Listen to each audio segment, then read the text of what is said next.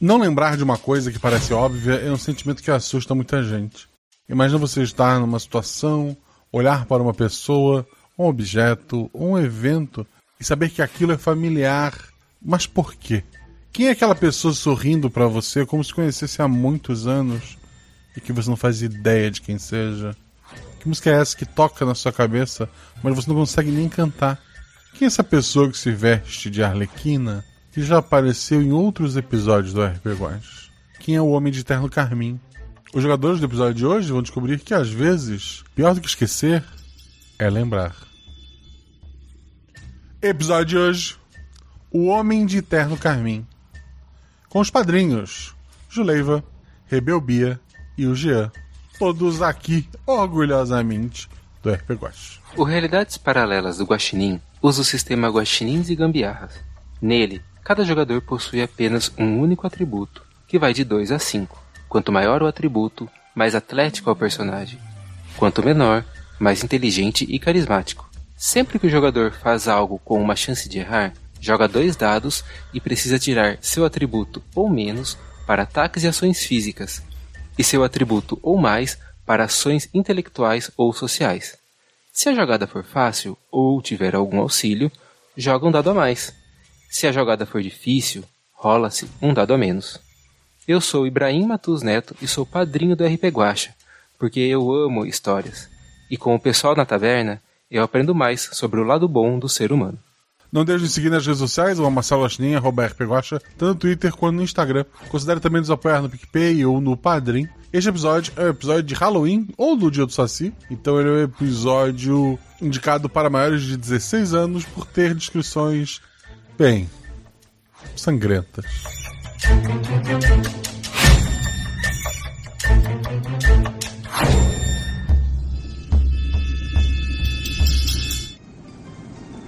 Senhores passageiros, temos sete realidades paralelas, uma infinidade de possibilidades, três jogadores e um guaxinim.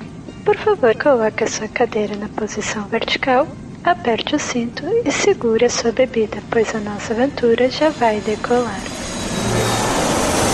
Cinco, quatro,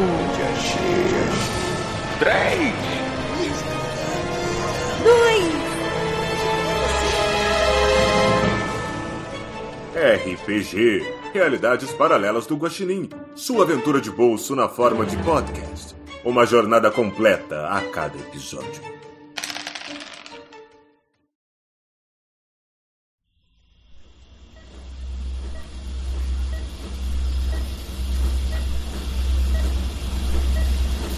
As paredes são brancas, o quarto tem tudo que um quarto de hospital possui, menos janelas.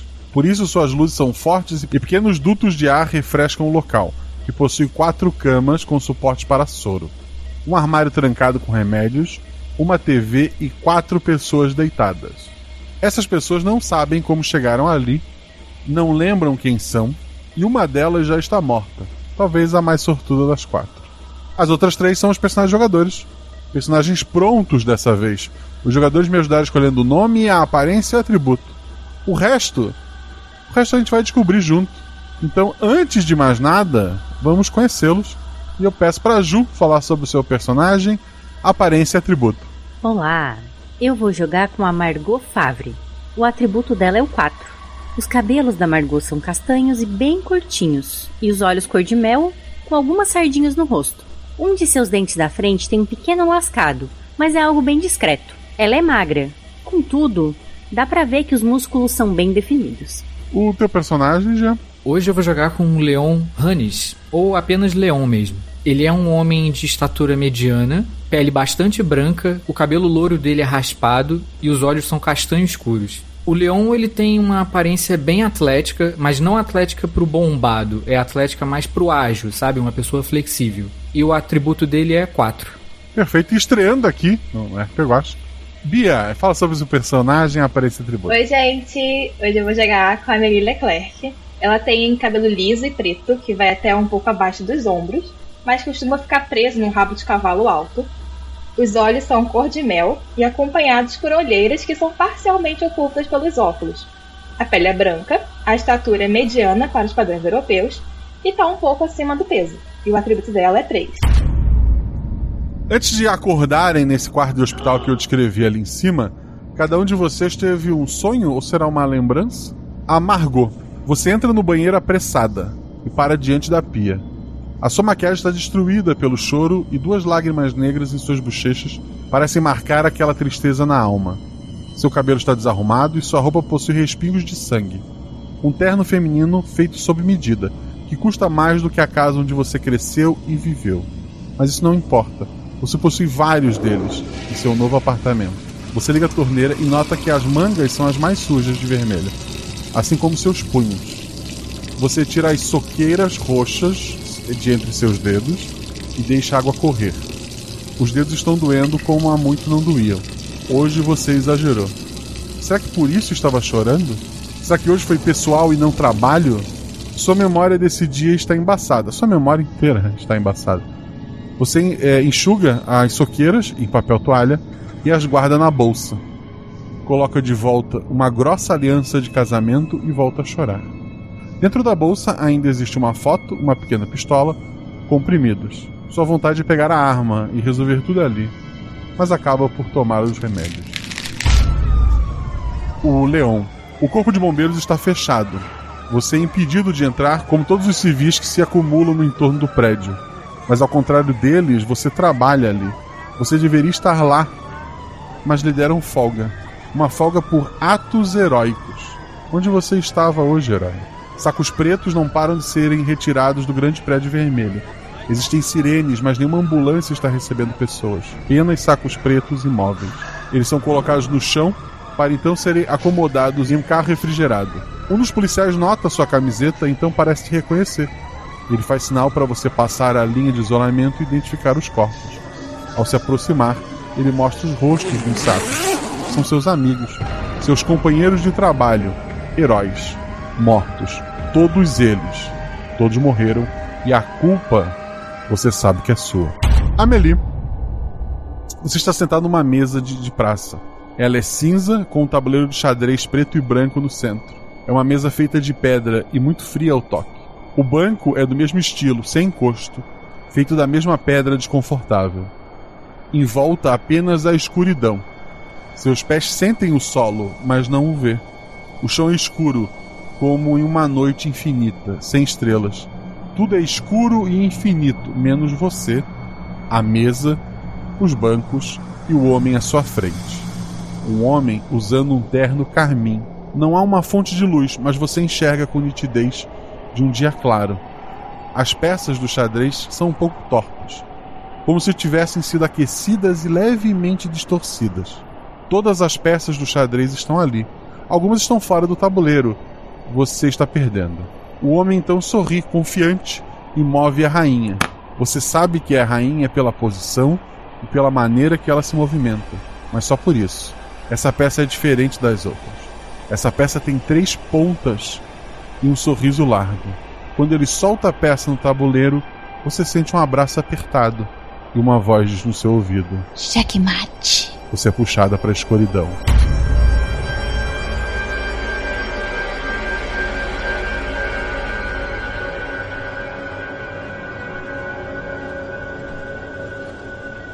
Os três acordam, amarrados a uma cama e amordaçados. Então vocês ainda estão sem ação, sinto muito. Na primeira cama tá a Amelie. Ao lado dela tá o Leon. Depois do Leon tá a Margot. E ao lado da, da Margot, né, do, do outro lado, tá um homem alto, loiro, muito branco. Mais branco que o normal, inclusive, obviamente devido à perda de sangue. Ele tem um objeto chamado Serra de Ossos cravado em seu peito, por onde muito sangue jorrou. A serra lembra um cutelo serrilhado, com um cabo meio curvado, como o cabo de um revólver. Vocês estão amordaçados. Quando um homem todo de branco entra na sala, ele tem um estetoscópio no, no pescoço. Bom dia, flores do dia. Eu sou o Dr. Salvatore. Ele abre um sorriso largo e logo se esvai ao ver o homem morto. Ele se aproxima, olha para o relógio de ponteiros na parede e diz com pesar: Hora da morte. 15 e 32. Vocês notam que o relógio está parado e marca ou meio-dia ou meia-noite e 15. Ele tira a serra do paciente e analisa. Causa da morte: Envenenamento. Ele se aproxima da Margot, o suficiente para ela sentir um cheiro azedo vindo dele, completo. Envenenamento por aço cirúrgico. que isso, gente? Ele olha para os outros. Nunca ouviram que rir é o melhor remédio? Ah, infelizmente vocês são uma péssima plateia. Mas tudo bem. E aparentemente a doença do nosso amigo aqui é contagiosa. Ele coloca a serra no, no meio do peito da Margot e se prepara para cortar. Alguém quer fazer alguma ação? Estamos amordaçados e amarrados. Tiveram aquele pesadelo ali, cada um de vocês, e acordarem uma coisa que talvez seja pior. Eu quero tentar. Ex existe alguma forma de eu tentar me desamarrar ou não? Pode tentar te... a força ali, claro. E eu quero tentar pelo menos, se ele tá vindo com a serra, eu quero pelo menos tentar girar pro lado pra, né, me soltar e tentar girar pro lado. Rola um dado. Eu tirei seis. Teu atributo é 4, 6 é uma falha de qualquer forma.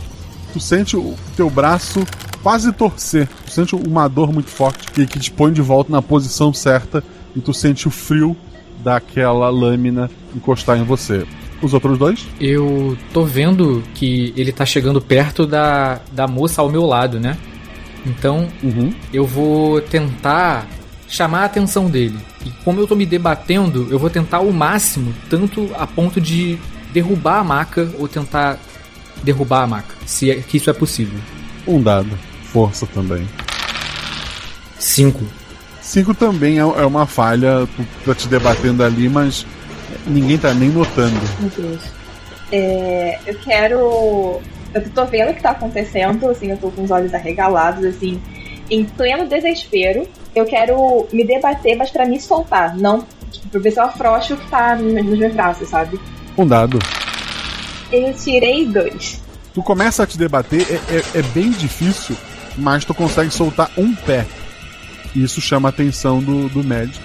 Ele, ele vai até, até você ali, pelo lado do pé preso ainda, né? Ele é louco, mas nem tanto.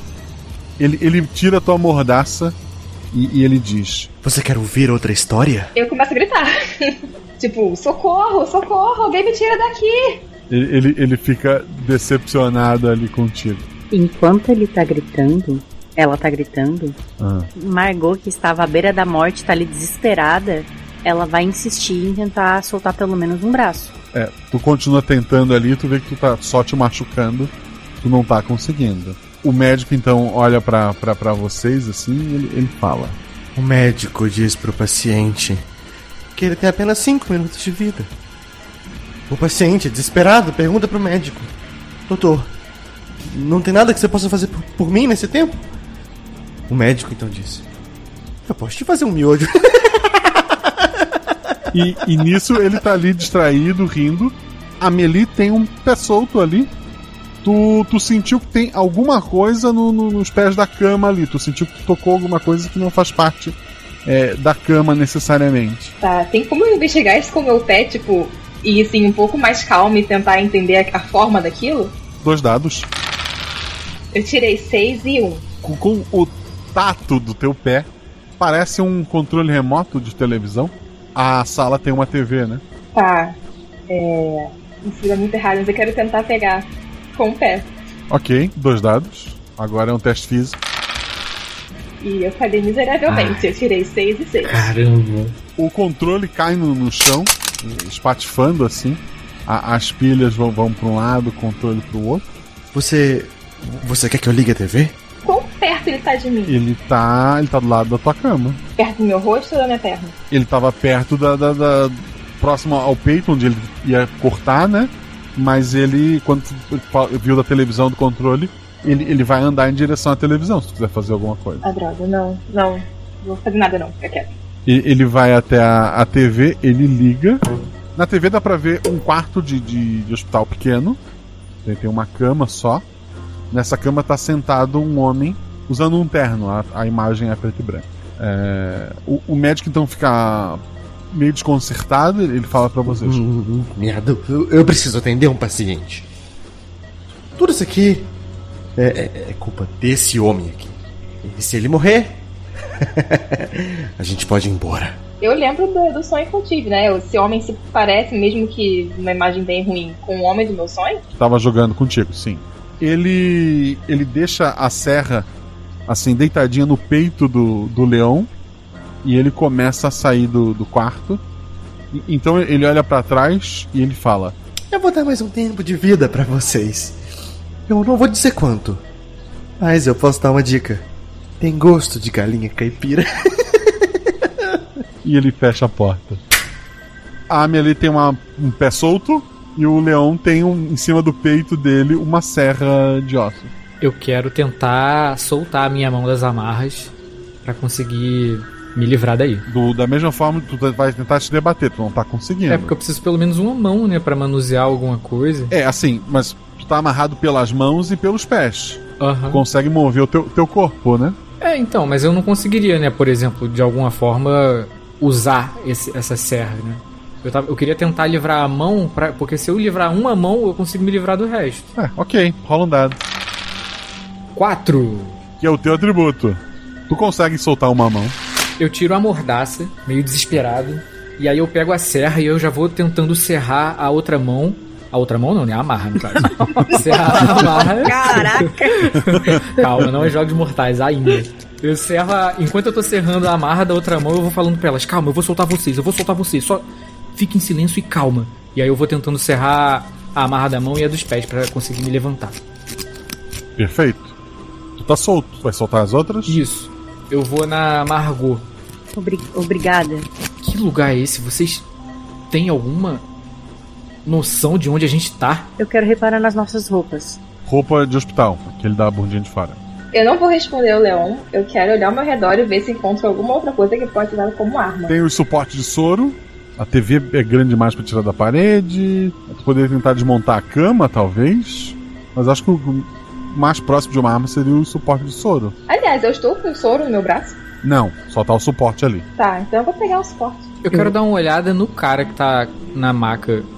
Se eu consigo perceber alguma coisa, porque eu tenho uma memória de que eu sou bombeiro, né? Então talvez eu tenha algum nível de conhecimento disso. Se tu viu, tu se tu já viu essa pessoa, tu não vai lembrar.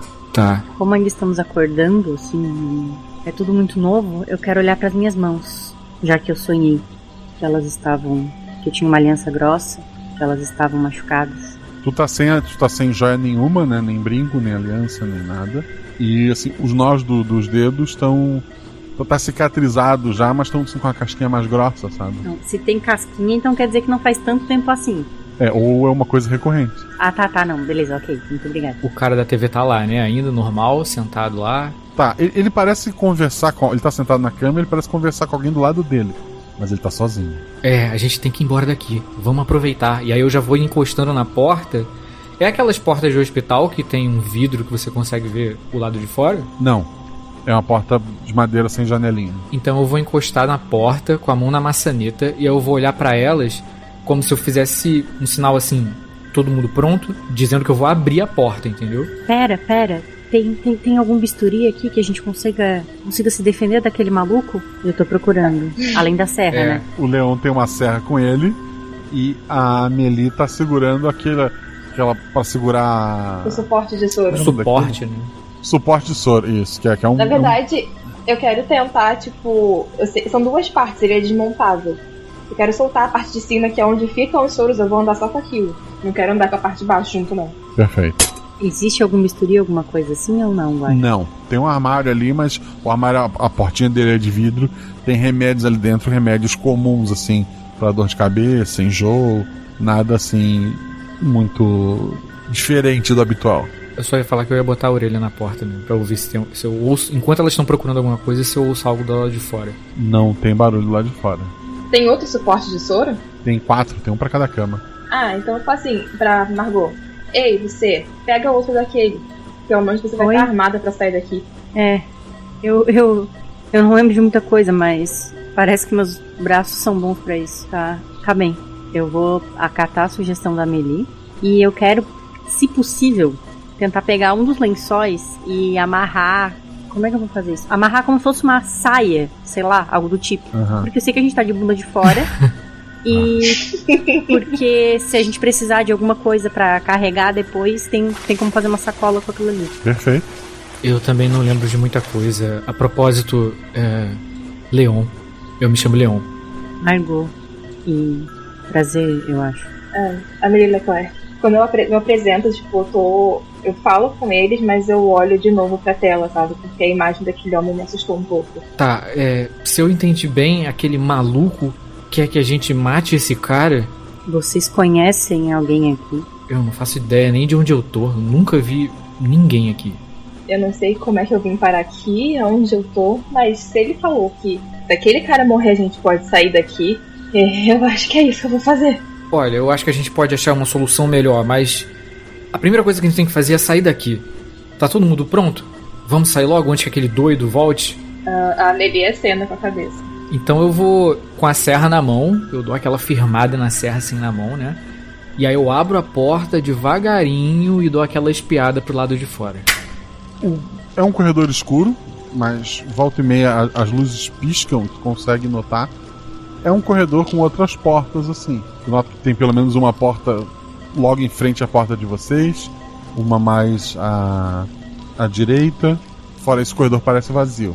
Eu vou virar pra trás e vou sinalizar pra elas com a mão assim pra me seguir. E aí eu vou saindo da sala. De preferência olhando já na porta logo da frente pra ver se tem mais pessoas ali em macas, mais gente viva. Eu vou sair com cuidado procurando câmeras e placas de saída. Eu vou sair atrás dele. A parede oposta à parede de vocês tem três portas, sendo uma logo em frente a vocês, uma última perto de um elevador, está sinalizada como saída.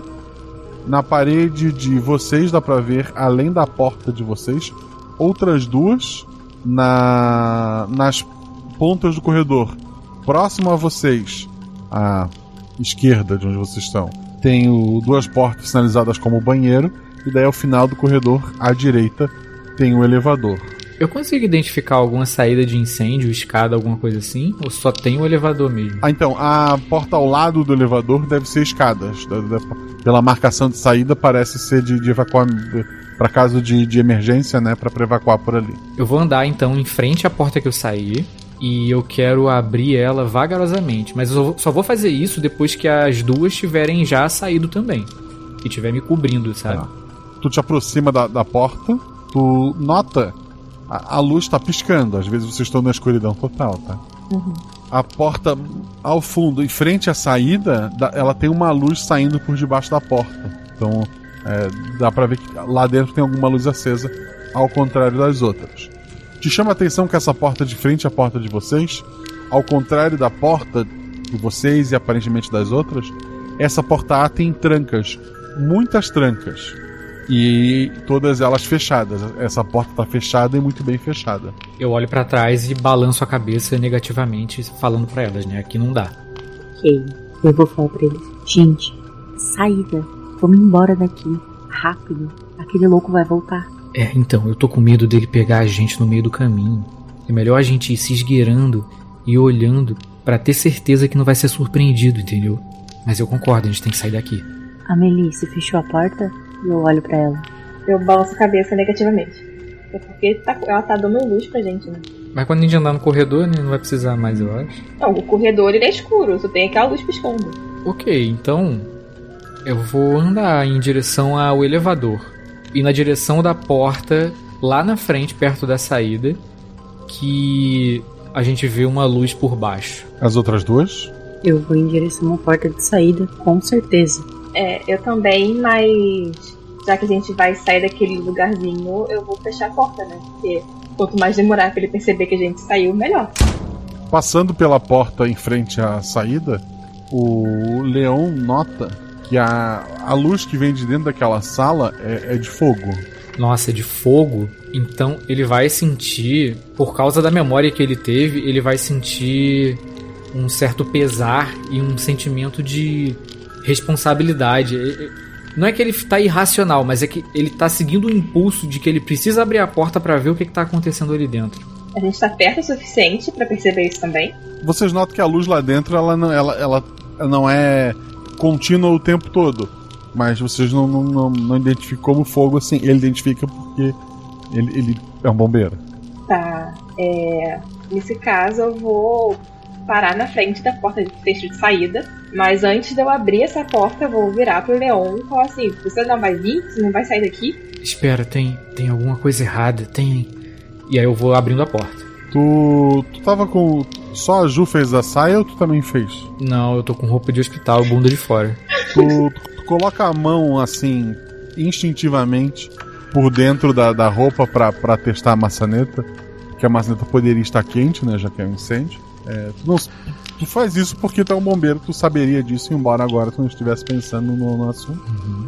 Então tu abre a, a maçaneta. É, o quarto lá dentro é muito similar ao de vocês. E em questão de, de camas, de móveis e tal. Tá pegando fogo. Fala dois dados. 5 e 1. Um. um acerto simples. Tu não sabe explicar o porquê, mas o fogo não tá agindo como fogo. O fogo ele não tá espalhando, ele não tá consumindo. Ele tá em pontos específicos ali da, é, do quarto queimando sem espalhar. Ele tá queimando um ponto do, da, da cama, do colchão, da roupa de cama, e, mas deveria espalhar e começar a queimar o resto da cama. Mas ela tá ali fixa. Não parece ser um, um incêndio comum. Te chama a atenção que, embora tudo esteja queimando um pouquinho, existe um quadro entre as, as duas camas centrais, né? Esse quadro, a, a, onde ele está, não, o fogo não, não tá chegando. E é um quadro com uma. com vários bombeiros, né? Tu, tu nota assim, tem um carro de bombeiro atrás e uma fila de, de homens em pé e uma outra fila de, de homens abaixados compõem essa foto. Eu me aproximo e eu quero ver se são pessoas que eu conhecia. Tu entrou sozinho, né? Entrei. As meninas lá fora, ele entrou num quarto em chamas. Eu vou entrar pra puxar ele. Ah, eu também vou. Espera, espera, não, calma. É que. É, isso é muito esquisito. E. Eu, aquele quadro ali, olha aquele quadro. O fogo, o fogo, o fogo não tá se comportando do jeito certo. O que que tá acontecendo? Eu tenho que ver aquele quadro ali. Cara, você não tá pensando, você vai morrer aqui. Não tá vendo? Tem como a gente passar? Tem como a gente passar por aqui e sair daqui? Ou é só um, uma sala sem saída? Tem uma única porta como a de vocês. Uhum. Não. O leão, ele identifica. Assim, ele chegou um pouco mais perto. Por um momento ele lembra daquela foto, ele sabe que tá naquela foto. Eu lembro do momento, o que aconteceu nessa ocasião. Não, assim, dessa. Tu, tu lembra da. O que tu conseguiu lembrar só é que tu sabe que aquela foto são dos teus amigos. Ali, tá vendo? Aquele quadro. Olha ali. É. Sou eu e, e, e meus companheiros do batalhão ali. Tem. Alguma coisa muito errada. Ele, tá, ele bota a mão na cabeça. Você falou que não lembrava quem é e agora tá me dizendo que. que. que, que sabe? Não, a, Como assim? a- as memórias estão voltando agora. Eu sei quem eu sou. Em, em parte, sabe? Eu sou bombeiro. Eu sei meu nome e eu sei que aquelas pessoas trabalham comigo. Mas é só. Vocês não lembram de mais nada? E vocês querem discutir isso no meio de um incêndio. É, você tá certa, vamos sair daqui. E aí ele, ele vai andando meio de costas, assim, sabe? Andando pra trás da porta, ainda fixado com o olhar no quadro. Eu tô, assim, meio, tipo, puxando o braço dele de leve pra incentivar ele a sair dali. Eu quero destruir a cara do maníaco que colocou a gente aqui. Eu quero ir embora. Vocês, ao saírem do, do quarto, o Leon tem um flash rápido de tu, tu lembra de estar saindo de um lugar também que em chamas. Nos teus braços tem uma adolescente ruiva e, e ela diz assim, ela, ela parece bem fraca. Não. Não, pro hospital não. Não é seguro. e ela desmaia. A Margot também tem um lampejo de memória. Tu tá numa pizzaria Ruth, não Hunt, Ruth mesmo. tem um homem no chão, tem um sentado na cadeira limpando o sangue da, é, com as costas da mão na, na boca, enquanto um mais velho do- dos três tá bem bravo na caixa registradora pegando notas de euro e ele te entrega e tu sai dali. A Amelie lembra de um momento em que ela estava num hotel muito chique, no saguão dele, aguardando, é, extremamente incomodada, porque a bolsa de qualquer uma das presentes custava mais do que um ano de salário que, que ela recebe. E quando ela estava quase indo embora, ela, se ali- ela fica aliviada quando um homem entra na sala e pede para faz sinal para que ela o acompanhe. Esse homem é o homem de terno carmim. Vocês estão no corredor. Na hora desse, desse flashback, eu largo o leão, né, que tava segurando o braço dele, e eu tô respirando assim, assustada, tipo, hiperventilando. Que, que foi, Amelie? O que, o, o que, que foi? Eu. Eu. Eu acabei de, de lembrar que eu tava num hotel e ele era muito chique. E, e aquele cara, aquele cara que a gente viu na TV, o cara do. de Carmim, ele tava lá também. Mas a imagem era preto e branco. Eu sei, eu sei. Eu só não sei como eu sei. Eu tive uma lembrança também. Eu lembrei de uma garota que tava nos meus braços. Eu acho que eu tava levando ela pro hospital. Ela era uma menina ruiva e ela pedia para não ir pro hospital porque não é seguro. Ah, e ele bota a mão na cabeça, assim, como se estivesse tentando lembrar mais coisa, mas não consegue. A Margot só vai dizer: eu, eu lembro de uma pizzaria só. Ela não vai contar da cena ensanguentada e de que ela tava recebendo dinheiro dos caras. Porque ela não conhece essas pessoas. Vamos embora daqui, por favor. É, vamos. Bora pra escada, gente. A gente tem que sair daqui. Esse maluco vai voltar. E. e tenta lembrar. Você conhece esse cara? Eu só vou, tipo, vou dar um passo à frente pra poder abrir essa porta de saída. Eu não quero mais falar nada, sabe? A porta é aquela que é só empurrar, ela abre, né? Tem aquela barra de, de pânico pra ser fácil de abrir. É realmente uma, uma, uma saída de emergência. Vocês notam uma, uma, uma escadaria que começa ali e ela vai descendo. Ela começa com, com uma escada normal, paredes brancas e tal. Mas se vocês olham assim por aquele vão entre as escadas, né? Que ela vai ela começa quadrada, desce, dá a volta, desce. Você vê que ela começa a ficar cada vez mais espiralada e ela parece mergulhar num, numa escuridão é, lá embaixo. Mesmo descendo um andar, não tem uma porta, só mais escada para continuar descendo. Meu Deus. E no andar que a gente estava não tinha nenhuma indicação de andar, tipo número, placa. Não, não tem indicação de andar. Para cima não tem nada também, né? Não, ali é como se fosse o último andar embora não há janelas, né? Então. Peraí, e o elevador? Eu vou apertar o botão do elevador para ver se tá funcionando. Não tem energia, não, não, não acende. Eu quero procurar, já que a gente vai ter que descer muito, muito. É, eu quero procurar na sala ao lado da escada se a gente encontra rapidinho assim. Eu só quero procurar se existe alguma Faz sentido ter alguma lanterna em procedimento médico? Eu consigo lembrar de dentista usando isso, mas não sei. Alguma iluminação, assim, foco de luz, que seja bateria. Você me diz se parece algo plausível, não sei. O, o médico geralmente, o cirurgião pelo menos, tem aquele negócio que coloca na testa também. É que eu não sei que lugar é esse. tem, tem fogo numa, numa das salas? Tem fogo e tem uma sala que parece sala do hospital. Tem alguma, tem alguma luminária médica aqui? Não, uma luminária não. Nem no quarto de vocês, nem no quarto em chamas. Vocês querem voltar e procurar mais coisas antes de sair daqui? Esse cara vai voltar, mas agora a gente tá armado. A gente tá preparado para ele. Isso, e somos três. Tem alguma câmera aqui nesse corredor? Eu quero olhar. Não tem câmera. Hum. Banheiro, banheiro tem janela. Banheiro tem janela, mas aqui não tem. Bom. É, vamos dar uma olhada lá então. É, só faltou olhar uma sala, né? A sala A tava trancada, né? A sala B ninguém foi, a sala F ninguém foi. Ah, tá. A D era em chamas, a C é a escada, o elevador não abre. Tá. A gente vai voltar agora pros banheiros, né? A gente pode abrir um delas. A gente não sabe se é banheiro, né? A gente olhou? Não, não. Ah, tem duas que estão marcadas como banheiro com aquela bonequinha na porta, né? Se tiver uma janela, a gente consegue saber pelo menos onde a gente tá. Exato. Então vamos. Eu não conheço vocês de nenhum lugar? Eu não me lembro. Eu também não. Tem alguma marca na nossa pele que não seja tipo, alguma marca comum entre os três, algo do tipo? Rola dois dados. Como ela vai fazer essa averiguação lá? Não, é meio assim, é, né? é, sem ninguém tirar a roupa, tu tá olhando. É isso que eu tô É, É, entendendo. você é pode olhar isso, em é si isso. mesma, né? Alguma coisa seja diferente de você. É, exato. Eu tirei 6 e 4, que é o meu atributo. Todos parecem bem. Tu tem alguma cicatriz pelo teu corpo, é, mas nada recente. Te chama a atenção pela gola assim da, da roupa de, de- hospital. Que a Amelie, em um dos ombros dela tem, tem assim, uma- umas marcas meio vermelhas. Fora isso, nada que chame a atenção. Beleza. Então não, não. Esse maluco não marcou a nossa pele. Já que você colocou tudo com marca, essas marcas estão doendo? Às vezes coçam. Tu dá uma coçada involuntária de vez em quando. Tá, como é involuntário, eu não percebi.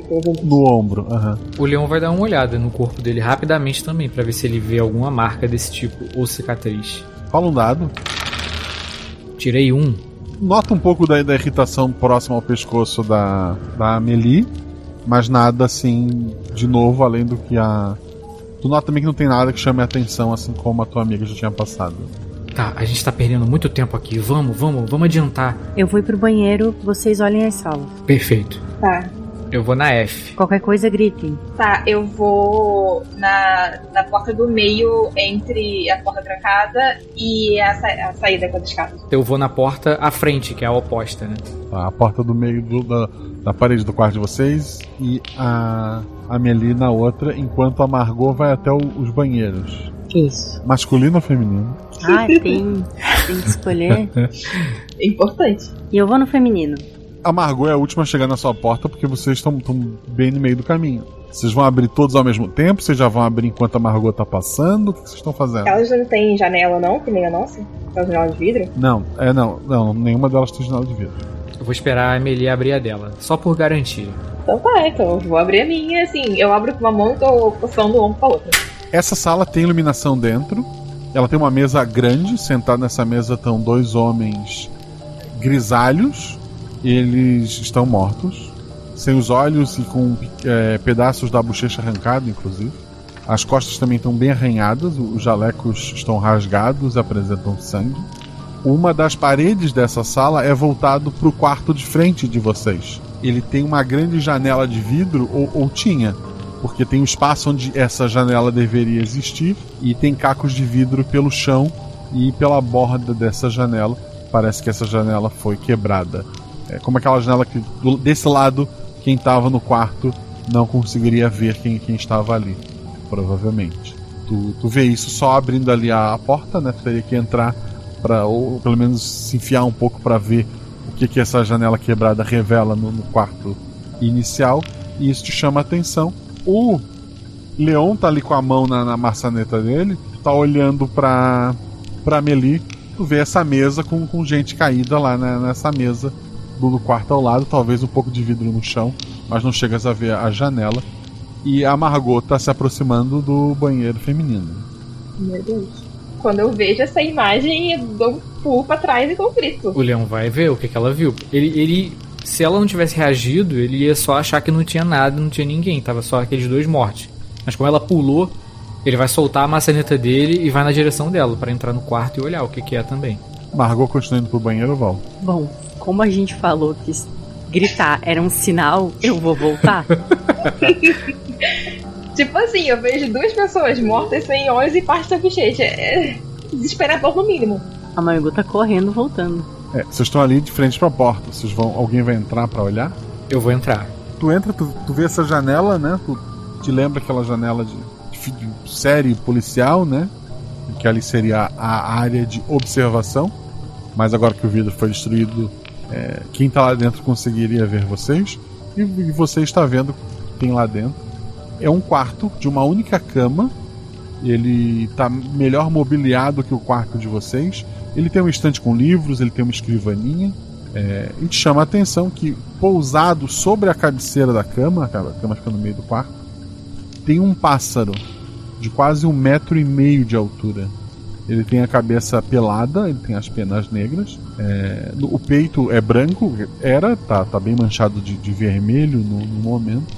E a criatura parece repousar, assim, a cabeça tá, tá meio baixa e as asas estão recolhidas. Empoleirado, com as asas re- recolhidas, quase um metro e meio. Queria só deixar isso enfatizado. Eu vou chamar a Amelie pra ver se ela tá vendo a mesma coisa que eu tô vendo. Se eu não tô imaginando, alucinando aqui. Olha isso aqui, vem cá. Eu tô assim, ainda em estado de choque, mas eu entro assim, aquele, aqueles passos meio tipo pisando em ovos mesmo. E eu vou olhar pra ele tá me indicando. Eu vejo a mesma coisa? A mesma coisa. Margot tá ali na, na portinha, né? Corri, cheguei depois. Tô vendo aquela cena horrenda e eu vou atrás deles. O que, que aconteceu? Eu olho pros caras deitados. "Vo- vo- Vocês gritaram? Que bicho é esse? Eu não sei, mas ele é bem grande. E eu não tô muito afim de encontrar isso, não. Vamos embora daqui. Agora. Agora. A Margot já tá indo embora. O Leon, ele vai sair e ele vai falando: É. Amelie, fica vigiando essa coisa e a gente olha pelo menos um quarto a mais pra ver se a gente acha algo. O que, que você acha? Assim, dá pra ver que ela não tá muito feliz com essa, com essa ordem, né? Mas ela vai, ela tá assim, encostadinha na porta, mais fora do que dentro e só olhando. Você prefere ir? Eu posso ficar. Mas alguém tem que fi- ficar vigiando isso, cara. A, Amelie, nesse momento tu nota realmente que tu tem algum tipo de, de toque quando fica nervosa. Tu tá coçando ali o ombro com força, tá, tá marcando bem a tua pele ali. Tá nervosa, tu nota esse, esse teu, esse teu tique nervoso ali. A, a ideia de vocês é deixar uma pessoa aí com a porta aberta olhando a, a ave, é isso? Não, não. Eu vou falar pro Leon. Leon, você viu o tamanho dela? Não. Então, Fecha a porta. Fecha a porta e deixa essa criatura aí dentro. mas ela tá na outra sala. Ela pode sair de lá e atacar a gente. É isso que eu tô com medo. Ela tá toda suja de sangue. A outra sala é aquela porta que tava toda trancada por fora. Ah, tá. V- vamos fazer assim. Vamos sair daqui. Depois a gente conversa no corredor. Não vamos acordar essa criatura. Tá. É, Alguém sabe fazer alguma tranca nessa bendita dessa porta? A gente coloca um negócio desse de soro aqui pra tentar dar uma trancada. Mas é um pássaro, você não vai saber abrir porta. E nisso eu, tipo, dou uma puxadinha assim na, na minha roupa, né, pra ver a situação que está o ombro. É, Tá, tá bem esfoladinho. Os homens sentados, eles. Eu quero dar uma examinada neles. Se eles têm alguma chave, alguma coisa, um cartão de acesso a algum lugar. Eles não, não têm documentação, eles têm crachá, tem o nome deles, um nome diferente, assim, de pesquisador, sei lá. Estão só como visitantes, os dois. Eu vou pegar um crachá dele, só por garantia, e vou enrolar na minha mão. Tá. Enquanto ele tá fazendo isso, a Amelie tá tipo, meu Deus, ele tá mexendo no morto! É. E, e coça mais ainda. Inclusive, eu queria dar uma olhada no crachá pra ver se tem alguma coisa escrito, o nome do hospital, o nome da ala que a gente tá, alguma coisa assim. Não, só o nome deles e visitantes. Droga, gente, eu não consigo achar pista nenhuma de onde a gente tá. Mas que inferno. Vamos embora, vamos embora. Tá, vamos. Eu vou começar a puxar a Melee. Vamos. Eu quero olhar então a porta da frente. Eu vou olhar a porta da frente. Vocês ainda vão no banheiro? É, Assim, da, da última vez que a gente tentou se separar, levou 15 segundos pra Amelie começar a gritar. Desculpa. Então vamos. É, é, é, é. Bom, se eu tivesse visto aquele pássaro, eu também ia gritar. Bom, primeiro, né? Vamos. Vamos juntos, acho que é mais fácil. Isso. Eu concordo. Vamos. Aí a gente vai abrir outra porta, Guache. Ah, Quem abre a porta? eu posso abrir a porta. Ali dentro não tem luz, assim como o corredor, né? Às vezes quando o corredor pisca dá pra ver um pouco lá dentro, mas dá pra notar que é um quarto similar ao de vocês. Fala dois dados. Eu tirei 6 e 2. Teve um acerto simples. Na parede mais distante, assim, no canto, na, na quina onde se encontram duas paredes, está uma mulher de, de cabelo preto, também usando uma roupa de, de hospital. Ela está assim com a, com a- com a testa encostada na, na quina das paredes. As mãos dela estão para frente, assim, não dá para ver ou se ela está segurando alguma coisa, ou se ela está só abraçando o próprio corpo. E, e ela está paradinha naquele canto. 4, que é o meu atributo. tu nota que um dos travesseiros, o travesseiro que seria equivalente à, à sua cama no outro quarto, ele tá meio afundado. O, al- algo pesado tá ali. Algo pesado, foi um acerto crítico, roxo. Tem, tem alguém aqui, tem alguém vivo. E aí eu vou andando na direção dela e eu vou. Mas eu vou sussurrando assim. Moça, moça, ei. E ela não, não se move, tá só parada lá. Eu quero chegar mais perto da cama com o pesado roxo. Gente, o que, vocês estão fazendo? Vamos embora. A Melito vai entrar no quarto ou fica ali fora? Eu tô no batente, assim. Nem lá nem cá. O, o leão tá se aproximando da menina devagar. A Margot chega, tu vê uma das tuas soqueiras ali, roxa bonita, sobre o travesseiro.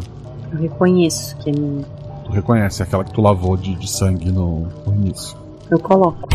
Um dia claro, tu tá do lado de uma limousine, teu terno feminino hoje é preto. As tuas mãos estão para trás e não estão feridas. Dá para sentir o peso das soqueiras no bolso interno do paletó. Uma adolescente ruiva se aproxima, você abre a porta. Ela entra e senta.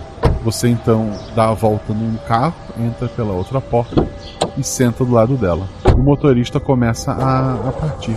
A adolescente então diz: Você é a Margot, né? Meu tio falou que agora você vai cuidar de mim e não vai mais fazer cobranças.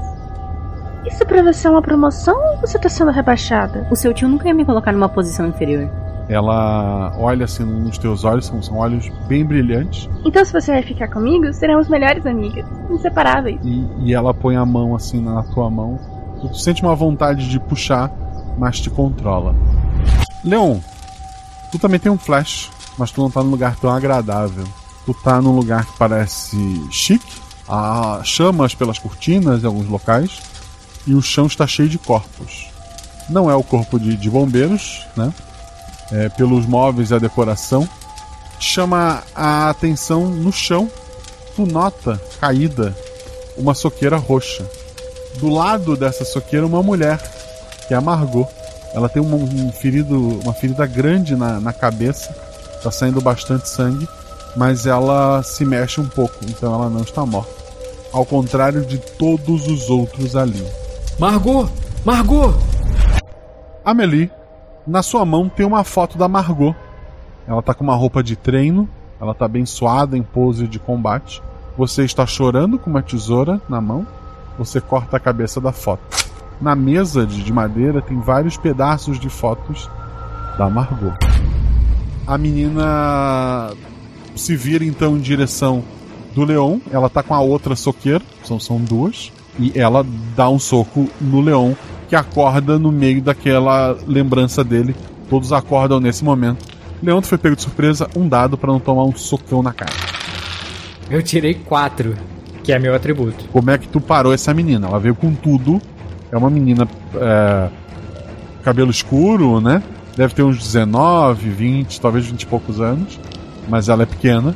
E ela veio com a soqueira com tudo pra te quebrar o maxilar. Como é que tu parou ela? O que tu fez? Quando ela deu um soco, eu tava. Por, por reflexo, eu desviei do soco dela para fora do soco. E aí nesse movimento eu já tento passar por trás e eu vou passar os braços por baixo dos ombros dela. Porque aí eu neutralizo ela. Sabe? Seguro ela e ela não consegue me atingir. E aí eu falo: Calma, menina, calma, o que, que tá acontecendo? Calma, a gente vai sair daqui. Qual o seu nome? Ela se debate com muita força. Ela não- não- parece não falar, ela solta uns grunhidos.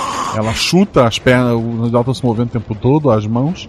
Margot vê que ela tá com uma da, das soqueiras, tu tá com a outra em mãos, né? E a Amelie tá lá da porta. Qual é a tua ação, Margot? É, eu quero chegar perto do Leon e, e da menina, rápido, tentar olhar bem nos olhos dela e falar: Como que você chegou aqui?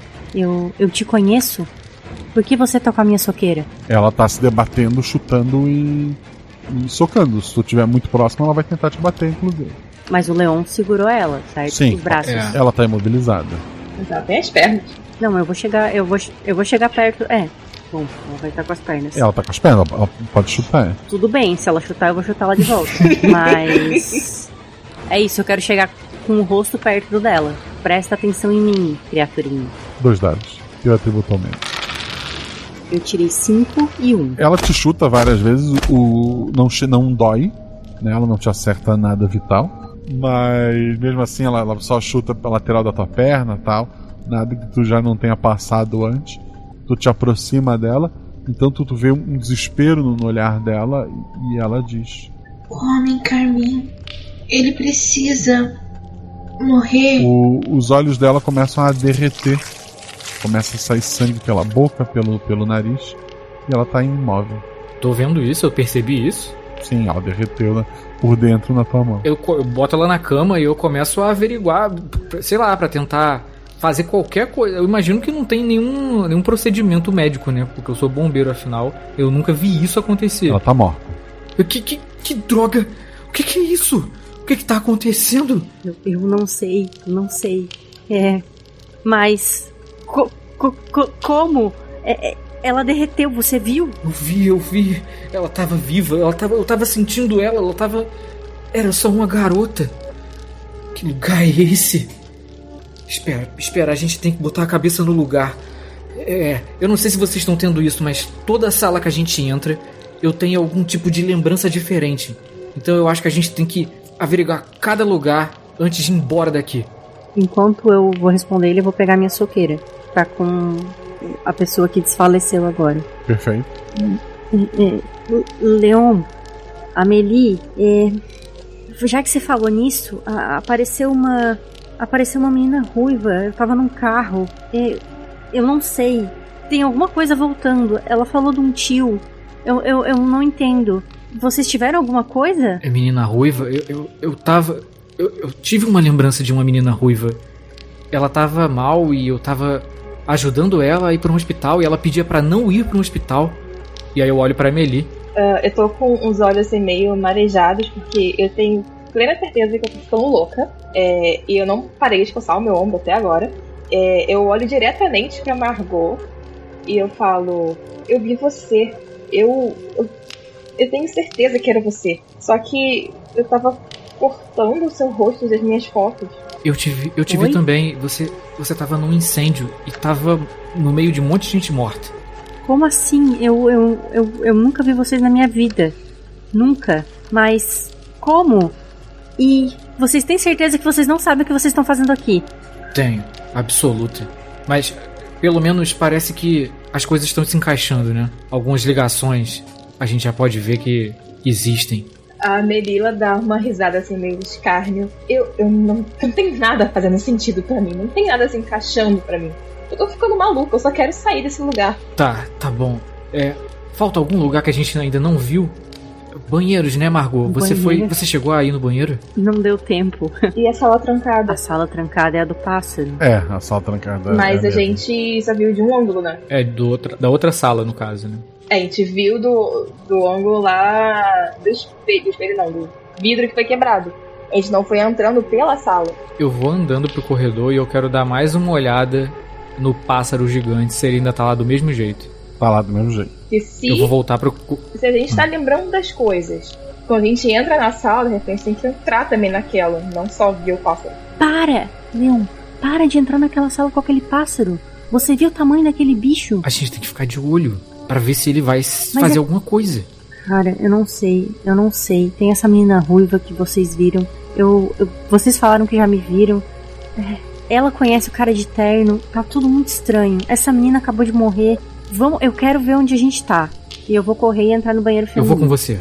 E eu vou junto. É, a Meli vai junto.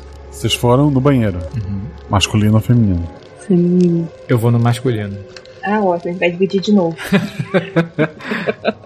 eu vou com a Margot, porque já que eu teoricamente conheço ela, mesmo que ela possa ter me feito mal, já que eu tava cortando as, as- o rosto dela das fotos.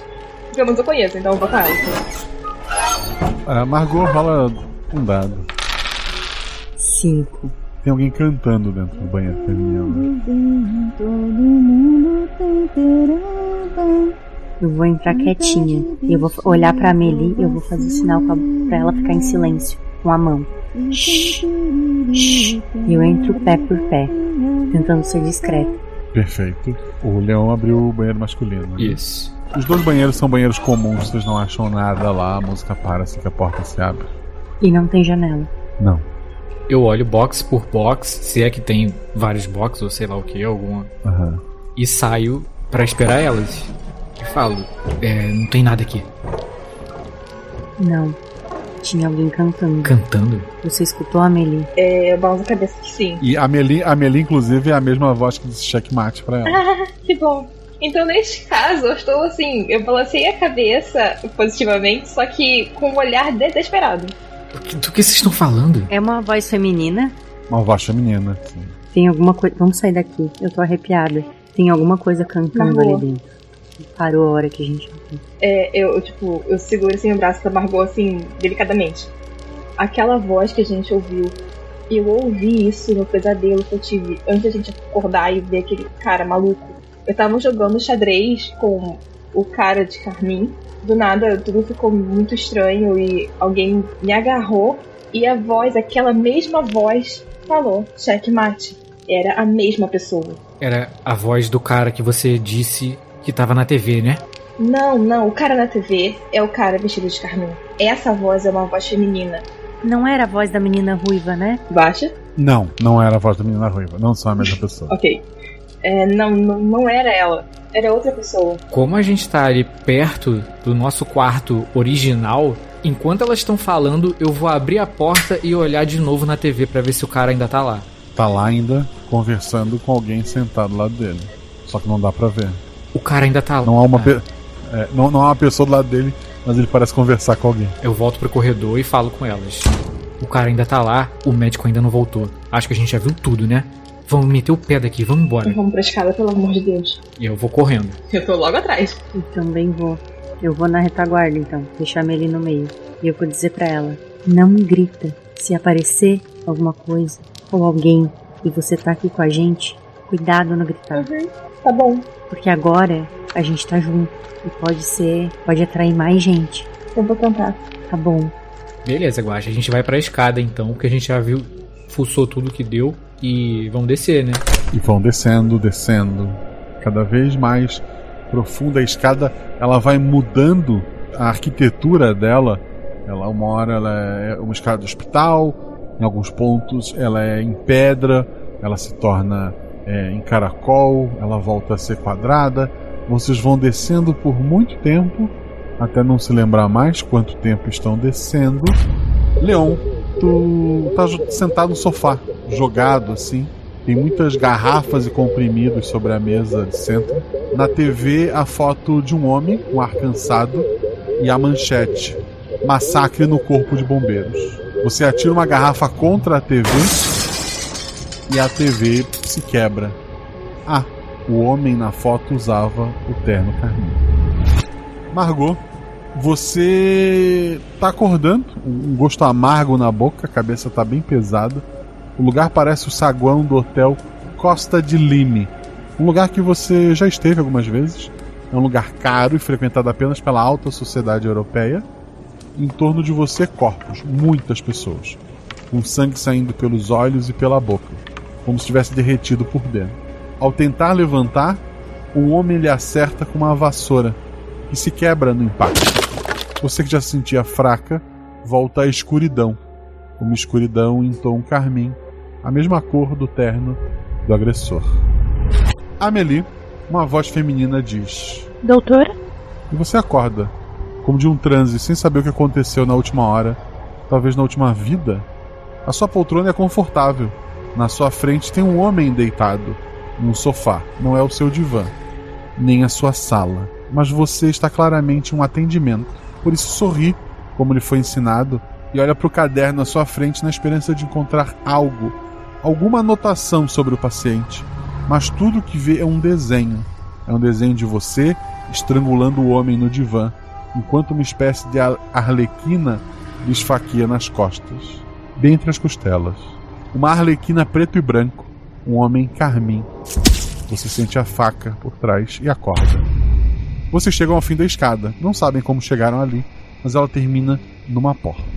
Eu paro, eu balanço a cabeça e. Vocês tiveram outro lapso daquele porque eu acabei de ter um. Eu, eu tive também. Eu também.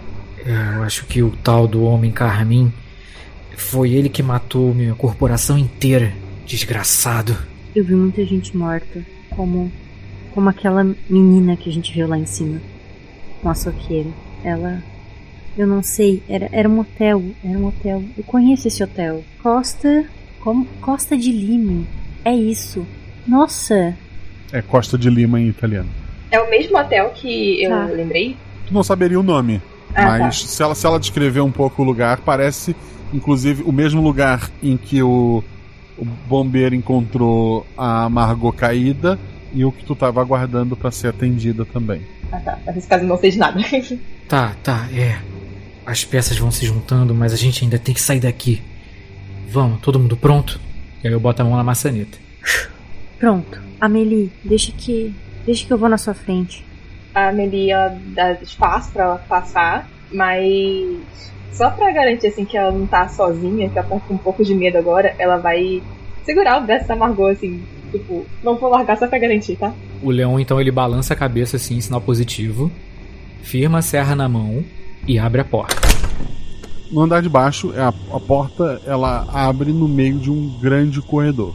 Um corredor que se estende para os dois lados. Esse corredor está cheio de pequenos grupos de enfermeiros e enfermeiras, em sua maioria enfermeiras. Eles estão em grupos de 2 a 4, abraçados fortemente entre si, quase não dando para perceber onde cada um começa ou termina.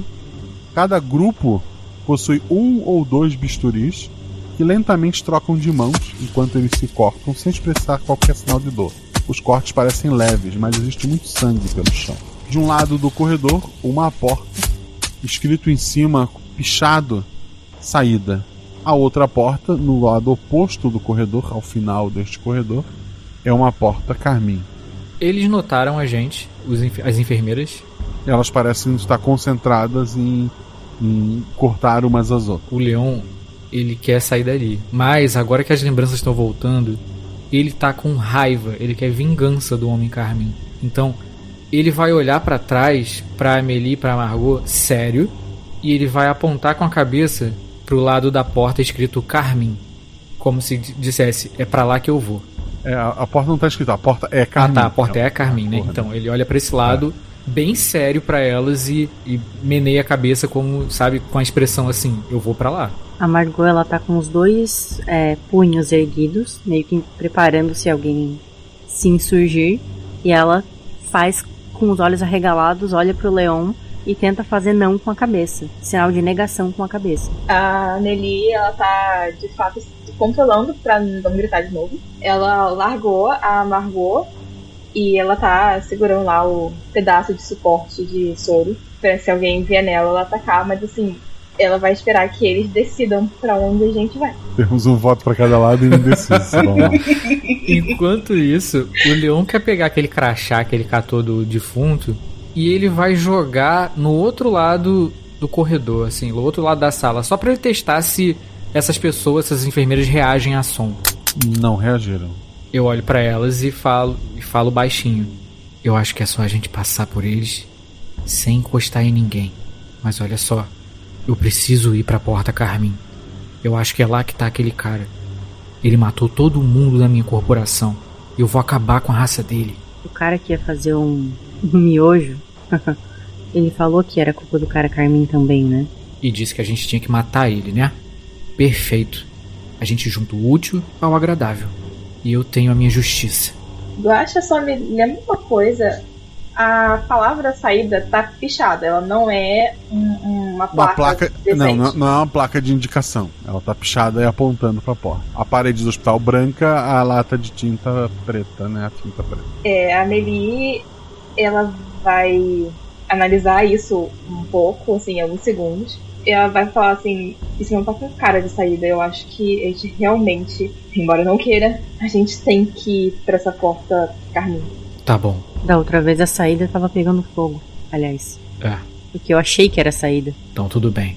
Eu vou na frente, bem devagar, ok? E aí eu vou andando, Guache, tentando. É, eu, eu, vou tentando ao mesmo tempo não pisar em poças de sangue que tá muito espesso ali para não escorregar no chão. E principalmente sem encostar nessas enfermeiras abraçadas. Perfeito. Quando vocês passam por alguma delas, Algumas parecem notar vocês, elas até olham para vocês, mas elas não param o que estão fazendo. É, uma ou outra até tenta estender a mão para ver se vocês dão a mão para elas, né? É, mas nenhuma faz nenhum movimento brusco o suficiente para assustar vocês ou para parecer um ataque. Só que cada vez mais grupos ali é meio complicado passar sem tocar em nada. Então alguém pelo grupo seu atributo ou mais, rola dois dados. É, vocês é, querem que eu role, gente? Por favor. a gente quer que você role. Com certeza. É dois dados, né, Gosta? Dois dados. Eu tirei seis e um. Perfeito. Tu, tu tá meio que sem querer guiando o grupo ali entre a, as pessoas. Assim, se tu puder escolher, tu, tá mais, tu acha que quem precisa mais da tua ajuda? É a Margot ou o Leon? Hum, amargou porque eu lembro dela. É. Leon, tu tá à frente ou atrás do grupo? Eu tava indo na frente, né? Tu tá, tá indo na, na frente ali enquanto tu tem a mão da, da Amy ali tentando te, te guiar ali. Uma hora ela, ela te toca assim pra te ajudar. Tu, tu acha que podia ser uma das enfermeiras, tu acaba te assustando meio pro, pro lado. Quando tu encosta num daqueles aglomerados e, e várias mãos começam a te abraçar e, e te puxar, enquanto uma delas pega o bisturi na tua direção. Dois dados, teste de força. Ah, droga! 4 e 3. Perfeito. Tu quer sair com jeito ou com força? Eu quero sair com jeito. Com jeito seria mais difícil, mas tu tem um acerto crítico um acerto simples, né? É, a, a mão vem suavemente com o bisturi para te cortar, mas tu só empurra com, com calma, tu segura com, com força assim, uma das mãos que estava te abraçando, dá um passo decidido à frente e tu te afasta sem quebrar aquele é, aglomerado de pessoas ali e vocês seguem até a porta Carmim. A, a Margot não vai nem falar nada, vai ficar só sem reação, com os olhos esbugalhados e os músculos rígidos se O crescendo. Leão tá. Ele tá ofegante, né? Foi quase. Mas Passamos. Ele olha pra trás pra ver se elas se mexem ou vêm na direção do grupo. Não. Estão lá parados. Então eu olho pra Amelie, pra Margot, e aí eu meneio com a cabeça assim que sim, como se eu dissesse, vamos? Eu só quero ir pra casa. Seja o que, o que for a minha casa. Vamos ver. E aí eu vou abrindo a porta.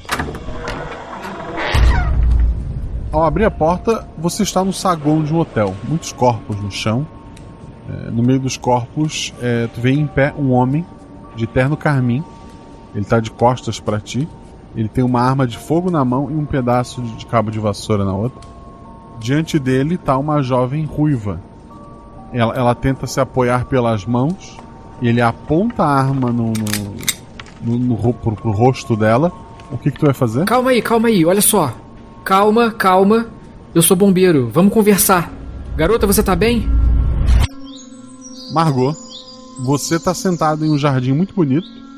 No teu colo tem um álbum de fotos. É, são fotos de casamento. Do seu lado tá a adolescente ruiva. Ela olha cada foto com, com atenção. Então ela diz: Por que você ficou um mês longe? Pra casar? Você o ama? É por isso que as pessoas casam, né? E eu olho pra foto que ela apontou. Amelie, tu tá em pé no, no- no corredor de- desse hospital. Na tua frente tá uma mulher que tu reconhece. É, embora também tá escrito no, cach- no crachá dela, é doutora Giovanna. Ela é uma mulher que já foi muito bonita, mas agora parece 10 anos mais velha. E do muito bonita pros 10 anos mais velho foram algumas semanas apenas. Ela tem olheiras, o corpo dela tá, tá meio curvado. Ela não para de, de coçar o ombro dela. Eu tô dizendo, a garota é um demônio. Eu não consigo lembrar o que a gente conversou durante as sessões. Eu fui dormir essa noite e quando acordei tinha um pássaro morto na minha cama. Eu não sei dizer que coloquei ele ali, ou se veio sozinho. É, Ela puxa a gola da, da camisa e começa a coçar direto na carne, assim, tu vê que o local tá, tá bem esfolado, sangrando bastante. Eles vão passar essa menina pra você? Não aceita. Eu sinto que ela tá me enlouquecendo, porque ela quer se aproximar de você. Você tem sua cota de aberrações. Você tem o homem que alega ter o terno mágico dos arrepios. Não aceita. Vocês estão falando de mim? E tu olha pro lado, tem uma adolescente ruiva, linda, sorrindo. A doutora Giovanna cai pra trás, sentada. O, o sangue escorre pe- pela ferida da, da coceira. E, e ela nem nota quando uma das unhas dela se quebra ao tanto coçar. Jean, dois dados. Eu tirei 4 e 1. Vocês acordam dessa lembrança ali, a, a tempo do Jean ver o homem de, de terno caminho correndo pra cima dele com o ombro assim pra tentar acertar, é, mas tu notou a tempo. Teve um acerto crítico, um acerto simples. O que é que tu pretende fazer? Quando eu volto a mim e eu vejo aquele cara vindo, eu junto todo aquele, aquele ódio que eu tenho, porque eu reconheço a figura, né? Então, quando ele vem pra cima de mim, eu vou na direção dele. E aí, já esperando o golpe, eu vou dar um leve desvio e eu vou tentar bater, dar um soco assim do lado, assim, dele, sabe? Um cruzadão assim. Pá! Beleza, o teu soco tem bastante força ali. Tu, o cara cai, desmaiado. Desgraçado! E eu vou montar nele e eu vou começar a bater nele. Meninas, vocês estão ali na porta, cortaram daquele transe que tá acontecendo ali. O que que vocês vão fazer?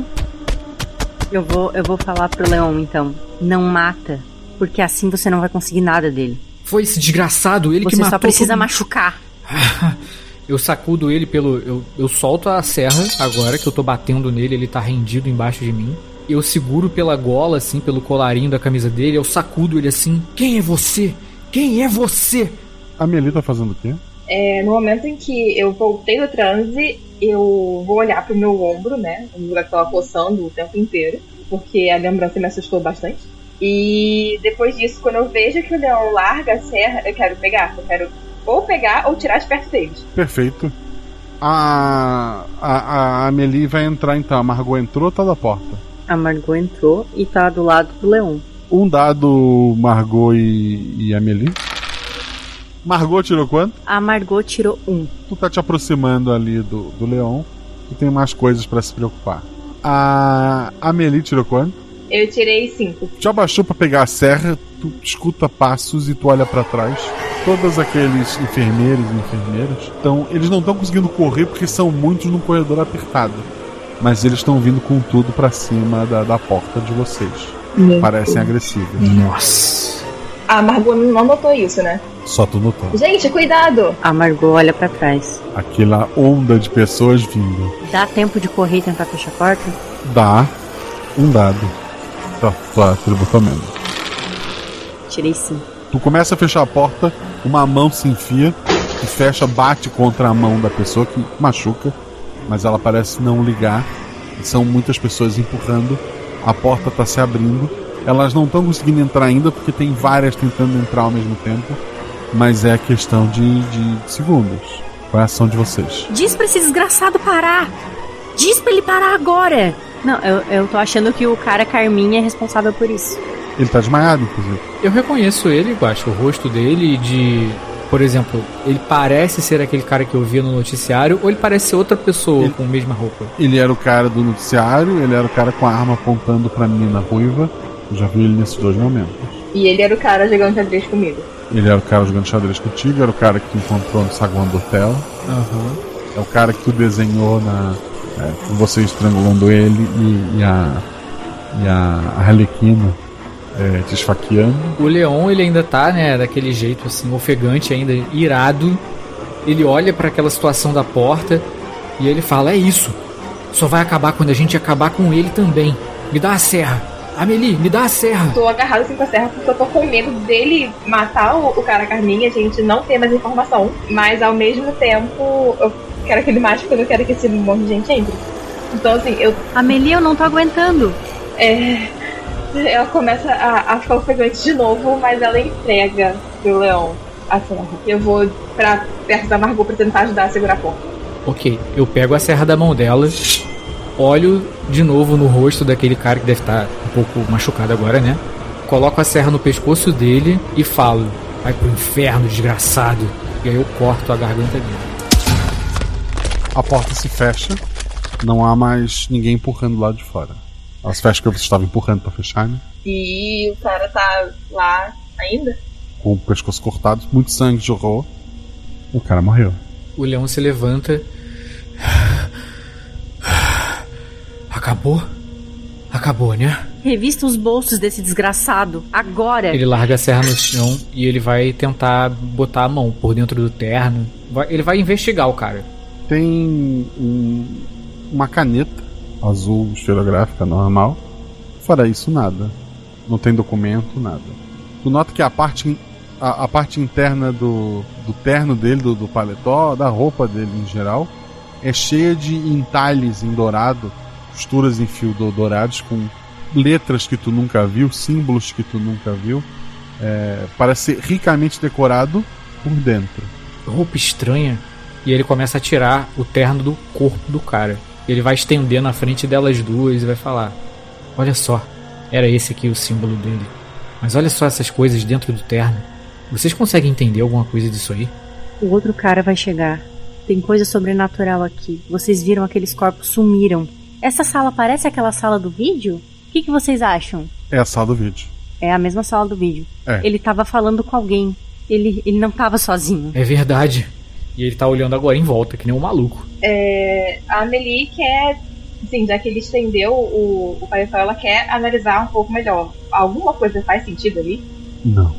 Cara, a, a Meli tá analisando o paletó, né? Uhum. Eu vou dizer. Você deixa eu colocar? Colocar? Não, não eu vou levar isso para ser. Isso vai ser. pra perícia. para eles saberem que acharam o assassino que matou todo mundo naquele massacre. Por que você quer colocar esse paletó? Só pra sair daqui lembrando. Enfim, tem a ver com umas memórias. Isso não é souvenir, Margot. Não é, não é isso. O leão larga na mão dela e fala: Tanto faz, só traz isso com a gente. Vamos.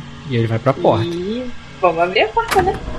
Do lado de fora, a- as paredes, assim, todas as as enfermeiras estão agora sentadas no, no canto, assim, de cabeça baixa. Algumas, assim, estão tão, tão quase deitadas sobre o colo da- das outras, mas elas estão no canto, assim, tentando dar o mais espaço possível para vocês. Elas estão cobrindo a cabeça com as mãos, ou algumas cobrem os ouvidos, outras os olhos. Elas estão meio assim num, num tipo de transe ali. Tá, eu vou na frente de novo, hein? Vamos ficar bem atento. E aí eu vou passando. Pra onde tá indo? Pra saída. É o único lugar. Ou a, é, ou a escada de volta, né? Que não teria muito sentido, ou a porta de saída. Aham. Eu quero tentar olhar nos, em algum rosto, agora que elas estão aquadas. São pessoas normais, assim. Ninguém familiar, né? Não, ninguém familiar. Eu quero fazer um teste. Eu vou virar pra Margot, assim, ainda falando baixo. É, Margot, chega perto de uma delas com o paletó, mas segura direito pra já puxar. Tá bom. A Margot então veste a parte de cima e chega um pouco perto. Não, não acontece. Ah, elas não reagem. Não. Tá, tudo bem. O que vocês estão fazendo? A gente tem que ir embora daqui. Sai de perto dessas Não sei, coisas. só tava ouvindo a Meili. Desculpa, desculpa. Eu só queria ver se elas iam reagir. É melhor que elas não reajam. Vamos só embora daqui. A gente já fez o que tinha que fazer. Vamos. Vamos, vamos. Tem aquele pássaro também. Ele pode vir atrás da gente. Eu, sinceramente, eu não quero saber daquela coisa. Muito menos eu. De toda forma, fiquem preparados, porque ele tava conversando. É, exa Com o que a gente não sabe. exatamente. Pode inclusive ser a tal da voz que falou com a Amelie nos lapsos dela. Ai, que canta. É arrepiante. É arrepiante, Leão. Ah, Vamos. vamos. É, você chega até a porta sem, sem nenhum problema ali. É, ao abrirem a porta, ela dá pra uma rua mal iluminada. Dá pra ver que tem um carro da polícia batido num poste. Existem aves de tamanhos variados. A maioria tem menos de um metro. Eles estão pousados pelos postes, algumas nos fios, as menores. Tem ratos correndo pelos cantos. Existem muitos corpos, em sua maioria parcialmente devorados por pequenos animais. Existem várias construções, não é uma rua, né? Mas só três dessas construções parecem ter alguma atividade, estão iluminadas. O céu tem uma lua cheia gigantesca, sem estrelas. Essa lua também fornece a visão de uma espécie de bola de metal gigantesca que flutua sobre o céu. Essa bola está presa a três correntes. Cada corrente dessa entra por uma das janelas daqueles três prédios que estão iluminados. Ah, os prédios iluminados são uma pizzaria, um bar e um hotel. O prédio que vocês saíram é um hospital, mas agora ele está apagado, dá para identificar só. As luzes estão apagadas lá dentro, dá para identificar apenas uma cruz vermelha é, sobre ele. O, o carro de polícia produz algum som, alguma luz está vindo de dentro dele. Eu sinalizo pra elas e vou na direção do carro, tentando ouvir o que está sendo transmitido. Provavelmente deve ser o rádio da polícia, né? Alguma coisa assim. Sim. A Eu Amelie vou vai junto. Ela vai junto com ele, assim, quase correndo, quase passando ele. Ela tá meio desesperada logo. A Margot? A Margot, ela tem certeza que é o fim do mundo. E ela. Ela vai atrás deles. Já meio que desencantada, sabe? Vocês vão até o carro, tem uma, uma voz chamando lá dentro. Ô mano, tá escuro. Eu abro a porta do carro e como eu sou bombeiro, eu devo ter alguma noção disso, né? Eu pego e aperto o botãozinho pra falar. Quem fala? A ligação tá ruim. Ô mano, já parou a menina?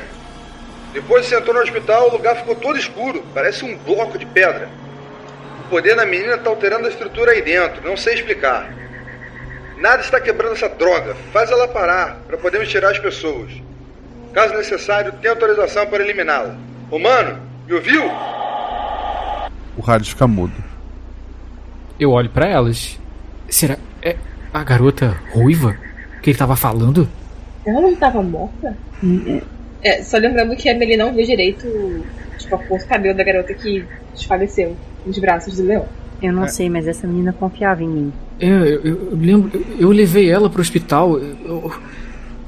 que isso? Vocês. Vocês estão vendo aqueles prédios? Eu não, eu, eu não sei dizer se, se, se eu já vi eles. O hotel. Eu já tive naquele hotel. Foi lá que eu vi. Eu tive um lapso agora há pouco disso. Antes do cara de Carminha atacar a gente, eu vi uma memória onde ele estava apontando uma arma pra garota ruiva. E aí, antes que eu pudesse fazer alguma coisa, o lapso acabou.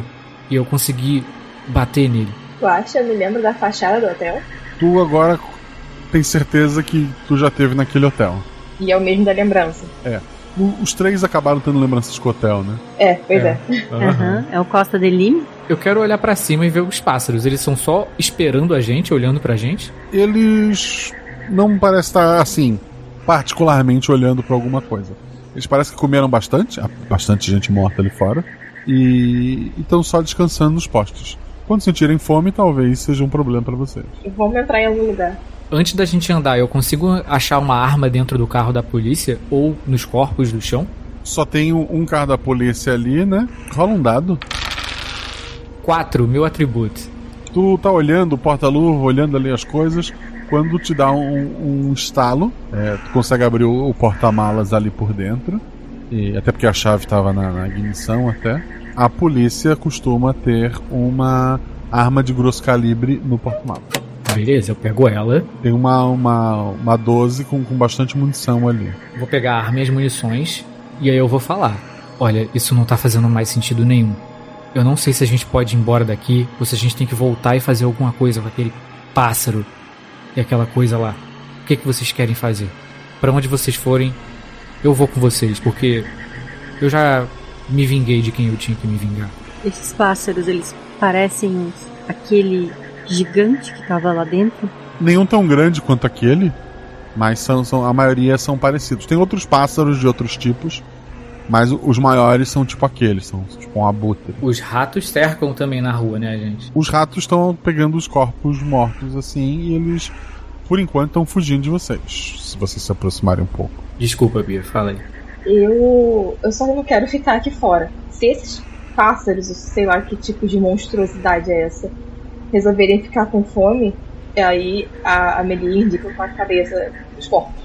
Gente, é. Eu, eu, eu não sei o que tá acontecendo. Eu, eu tô me sentindo muito confusa, mas eu acho que a, a última vez que eu vi a, a última lembrança que eu tive com a menina ruiva, eu não sei. Talvez seja no hotel. Talvez. Talvez seja bom ir lá. Talvez ela ainda esteja lá. Você quer ir lá? A gente Eu vai. queria lembrar o nome dela. Eu só queria lembrar o nome dela. É, eu também não lembro.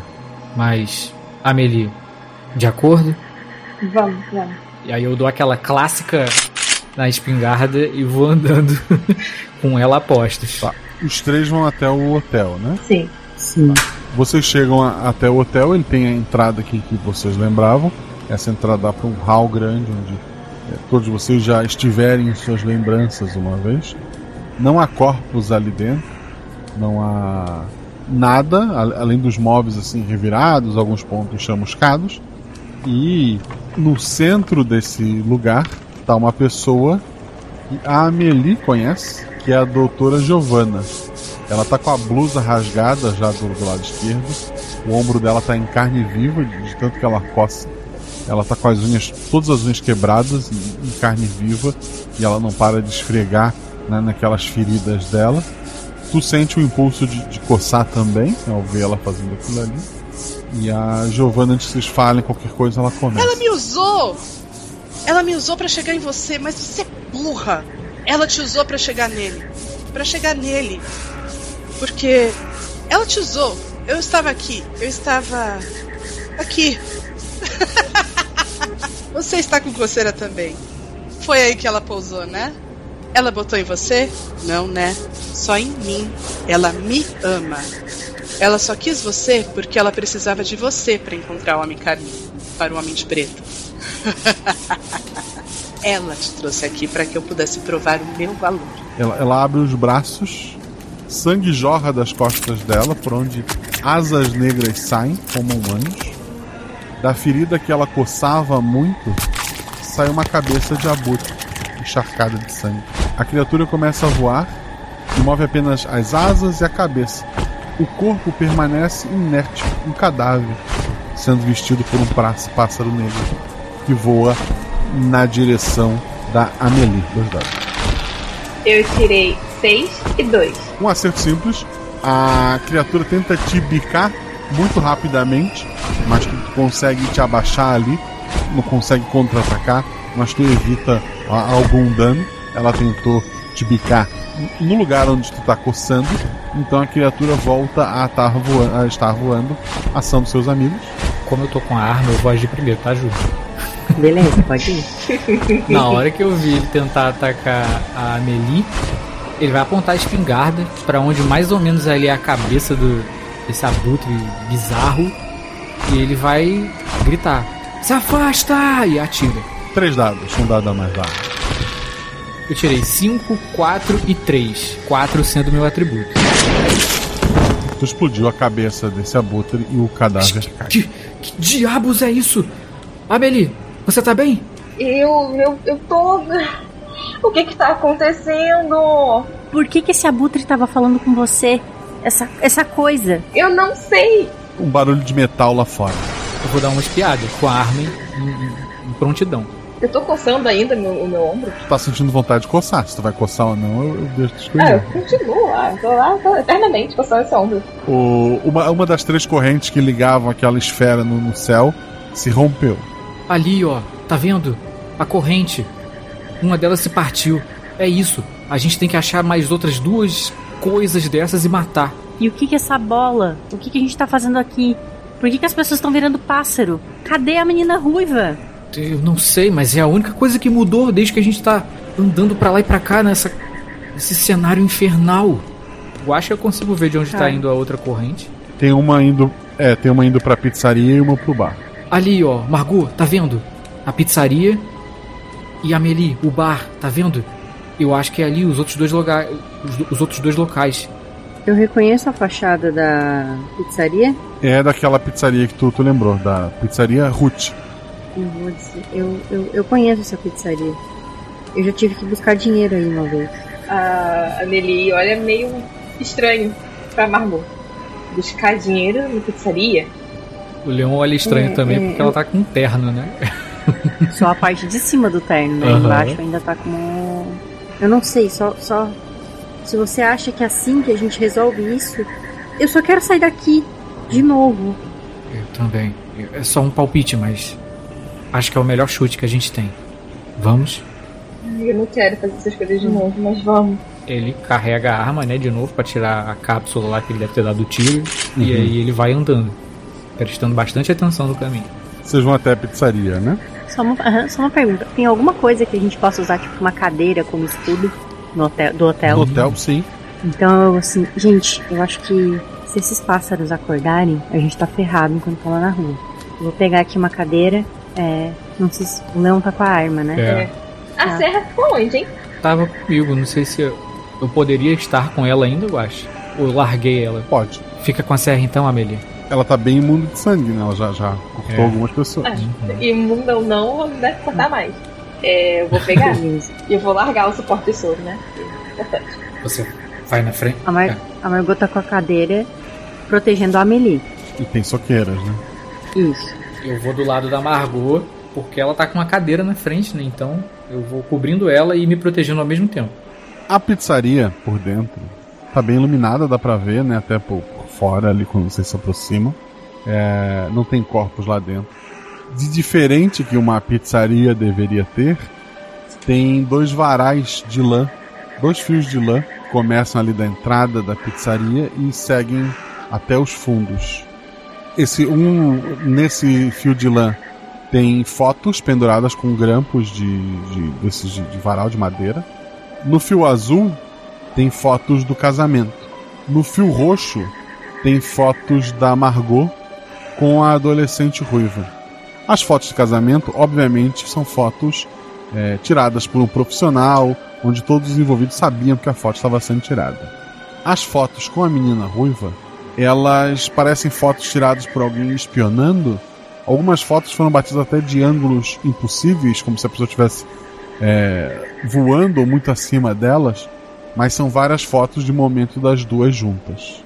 Sempre a Margot numa posição mãos para trás. É, em poucos momentos ela está mais relaxada.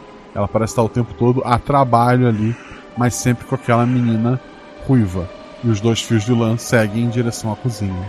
Eu não vi esse desgraçado. Eu não vi. É por isso que a gente tá aqui. Tá, vamos, vamos só seguir em frente. A gente vai acabar com isso, Margot. Só preste atenção nessas fotos. E aí eu vou andando. Embora tu não lembre de nenhum momento de você com o seu marido, tu nota pelas fotos que vocês parecem gostar bastante. Ele é uma, alguém assim que tu considere bonito. Vocês vão seguindo, os fios vão pra, pra cozinha, né? Vocês vão atentos ali. Os fios chegam até a cozinha. Ah, embora os fios continuem por caminhos opostos, a última foto de cada um é a seguinte: a foto com a, a sessão de, de, de fios com fotos de você e a menina ruiva. A última foto, a menina ruiva tá caída dentro de uma câmara gelada, com carnes penduradas, assim, ganchos e tal. E no varal que tinha fotos de casamento, termina com uma foto do teu marido amarrado numa cadeira, de cabeça baixa, assim, tu vê que ele tá muito ferido no, no rosto. E daí um fio segue, o fio da, da menina segue em direção à câmera frigorífica do, do restaurante. E o outro fio segue para os depósitos, seria o fio que uh, indicaria o teu marido. E tá escrito uh, numa caneta preta, numa folha A4, assim, ligando essas duas fotos. Margot, o que você escolhe? A Margot, ela tá tremendo, tremendo muito. E ela. A foto da menina, ela. Ela tá viva? A, a foto é uma imagem estática dela deitada numa câmera gelada. Assim como tu não tem certeza o, se, se o teu marido tá só desmaiado numa cadeira ou se ele não tá vivo mesmo. A Margot, ela tá tentando ser dura e não chorar. Mas ela diz: Eu já tive que fazer essa escolha antes. E dessa vez, a menina ruiva é mais importante aqui. E pro trabalho. Vamos lá primeiro. E eu aponto para onde tá vindo o fio da menina ruiva. Vamos? Vamos. Vamos. Tu abre a câmara frigorífica. Tu escuta o barulho ao longe de uma cadeira se partindo. Não. Dentro da câmara frigorífica não tem ninguém, mas uma corrente se rompe lá fora. Não, não. Eu saio correndo em direção à outra porta. Margot, calma! A Amelie corre atrás dela. Eu vou também. A outra porta tem uma, só uma cadeira quebrada, né? Não tem ninguém ali. É, parece um depósito de, de, de, caixa de pizza e tal. Tu nota que essa sala tem um banheiro. E a tua primeira memória de, de hoje foi naquele banheiro. Não, não, não. Eu corro pro banheiro. Um pouco de sangue na pia, mas não tem ninguém ali. Desgraçado, quem é que tá fazendo a gente escolher? Desgraçado! Calma, Margot. A Amelie abraça a Margot. A Margot, ela tá tensa, mas tá aceitando o abraço porque ela não. Não! Eu não quero lidar com isso de novo, não! É, é, você fez a sua escolha, Margot. Você escolheu salvar a garota. Mas isso pode ser só uma alucinação. No fim das contas, a gente abriu as portas e não tinha ninguém, lembra? Então, calma, ainda, ainda, ainda pode ter uma esperança. E pelo que a gente está vendo, eu acho que o próximo local vai ser comigo. Eu quero matar quem fez isso. Eu também. A gente vai. Só falta mais um lugar. Então vamos. Vamos. A Margot não tá mais. Não tá... Ela tava desanimada, agora ela está desesperada só. A Melissa vai falar assim pra Margot: vai dar tudo certo, a gente vai acabar com isso. É. A gente tá junto. A gente vai acabar. Você chega até o bar, tem menos pássaros do que antes ali fora, tem menos ratos. O lugar tá meio sinistro, tá menos sinistro, né? Depois que essa última corrente se rompeu. A última corrente vai até um bar, vocês vão até este bar. O Jean nota que o bar fica próximo ao corpo de bombeiros, ele vê o corpo de bombeiros próximo ali, só que ele tá todo apagado e escurecido. Não é o lugar que você deveria ir mesmo. Era este bar. Ele tá Iluminado, quando se aproxima, dá pra ouvir uma música animada ambiente lá dentro. É, o bar tá cheio, dá pra ver pelo, pelo vidro, né? Mas todas as pessoas lá dentro estão mortas. Estão sentados em cadeiras, apoiados em mesas, apoiados na mesa de sinuca. Todo mundo que estava naquela foto, seus amigos bombeiros, estão lá dentro. O corpo deles, pelo menos. A única pessoa viva lá dentro é um homem atrás do balcão. Ele está limpando um copo. É o Doutor Salvatore. Ele, ele faz um. levanta a sobrancelha para ti e, e levanta o copo te convidando a entrar. São as, as pessoas do meu batalhão. E aquele maldito. E aí ele vai entrando apontando a arma para ele. Você! Você! Me explica o que tá acontecendo aqui. Me explica o que é, que é tudo isso. Agora! Você vai entender. Ele coloca a mão num, num corpo que estava apoiado no balcão. Sabe o que é isso aqui? Ele olha. O leão olha mais atento. É o corpo de um dos seus antigos colegas de trabalho. Eu já percebi. E aí eu aponto mais ainda, vou, dou mais um passo na direção dele e falo: E eu quero saber o que, que você tem a ver com tudo isso. Hum, esse aqui Volta a mexer no cadáver. é um corpo de bombeiros.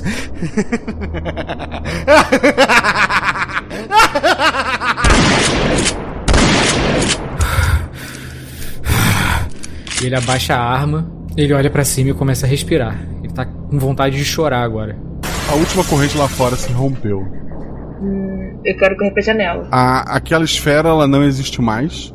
Tem uma menina ruiva é, deitada assim no, no céu e ela tá descendo lentamente.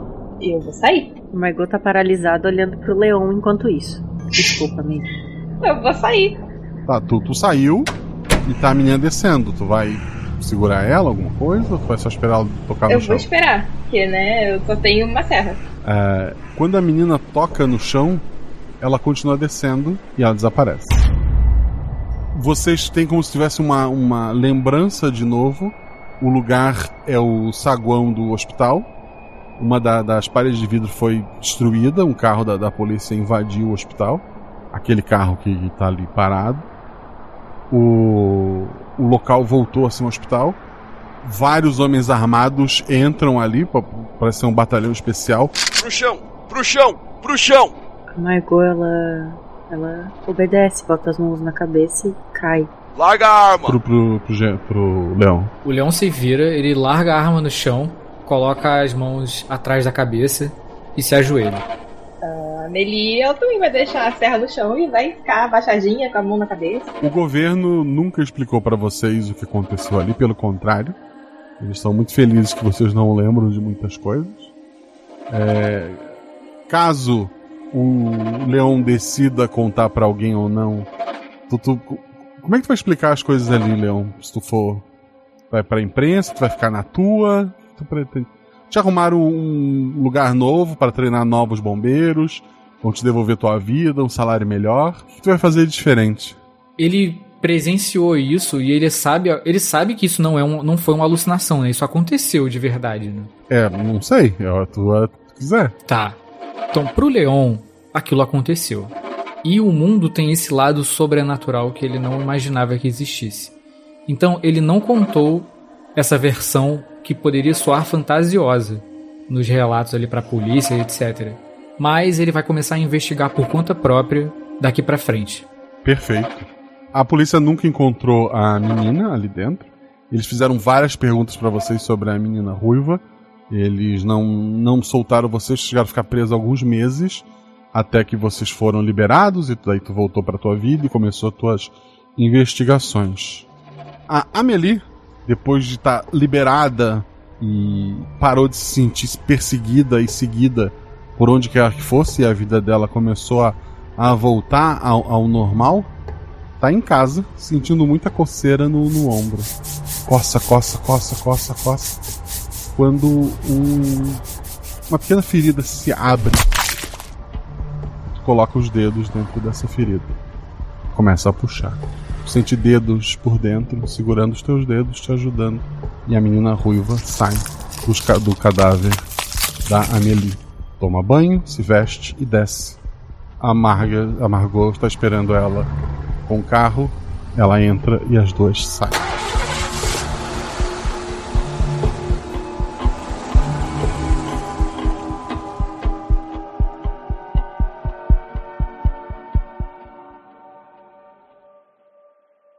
Escudo do mestre. O escudo mestre é castura de papelão ou madeira que o mestre usa por condição de anotações e lançamento de dado, mas aqui eu baixo a estrutura e conto pra vocês tudo o que aconteceu na aventura. Esse episódio eu sei que vai ter um milhão de perguntas que vocês vão deixar lá no post do Portal Deviante. Você procura pelo post da RPGosh, você deixa lá o seu comentário. E na segunda ou terça-feira, já que segunda-feira eu tenho uma live lá com o pessoal do Baile de Taberna. Eu vou deixar o link no post, divulgar nas redes sociais, mas fica ligado que segunda-feira eu vou jogar RPG do Baile de Taberna junto com o Zorzal, uma aventura de Halloween. Então provavelmente na terça-feira mas também aviso nas redes sociais. Eu vou estar lá na Twitch, aí sim, do RP Guacha, twitch.tv barra rpguacha, lendo os comentários desse post. E eu sei que vocês vão deixar bastante comentário. E antes que vocês deixem as perguntas de vocês, eu deixo a minha. Quem é o Homem de Terno Carmim? Será que você tem todas as referências possíveis para chegar a um nome? Responda se você puder. E se tiver na dúvida, vejo você no Guaxa Verso para ouvir a resposta disso e de outras coisas. É outra coisa que é importante para as suas teorias. As memórias que são desbloqueadas, elas não estão na ordem que aconteceram. Quero agradecer aos jogadores, os três são padrinhos, a Ju, que está sempre aqui, o Jean e a Rebelbia. Essas pessoas maravilhosas que, além de apoiar este projeto, estão aqui é, fazendo esse episódio ser possível. O que os três têm em comum, além de serem meus amigos, eles são padrinhos do RP Guacha. Procura no PicPay ou no Padrim. A partir de um real você está ajudando a gente. A partir de 10 reais você faz parte do grupo do Telegram. Significa que tu vai jogar comigo? Não. Significa que tu vai me conhecer, que tu vai conhecer o pessoal que joga. Vai poder jogar com padrinhos. Tem sempre padrinho mestrando. Se tu quiser mestrar, vai ter padrinho para jogar também. É isso que eu prometo para você. Até porque em 2023 eu pretendo chamar um pouco menos padrinhos e finalmente me render a chamar algumas pessoas de fora da bolha para ver se o seu RP Guacha cresce. Porque eu tinha a teoria de que se eu contasse boas histórias, eu cresceria organicamente. E aparentemente eu estava errado. Ou eu não conto boas histórias, ou simplesmente contar uma boa história não faz você crescer. Então, pro ano que vem, quero chamar algumas pessoas. Já tô com uma lista gigantesca de, de pessoas. Ainda tenho padrinhos que eu tô devendo aventura, que já estão lá. Tenho pessoas que eu prometi que eu vou chamar.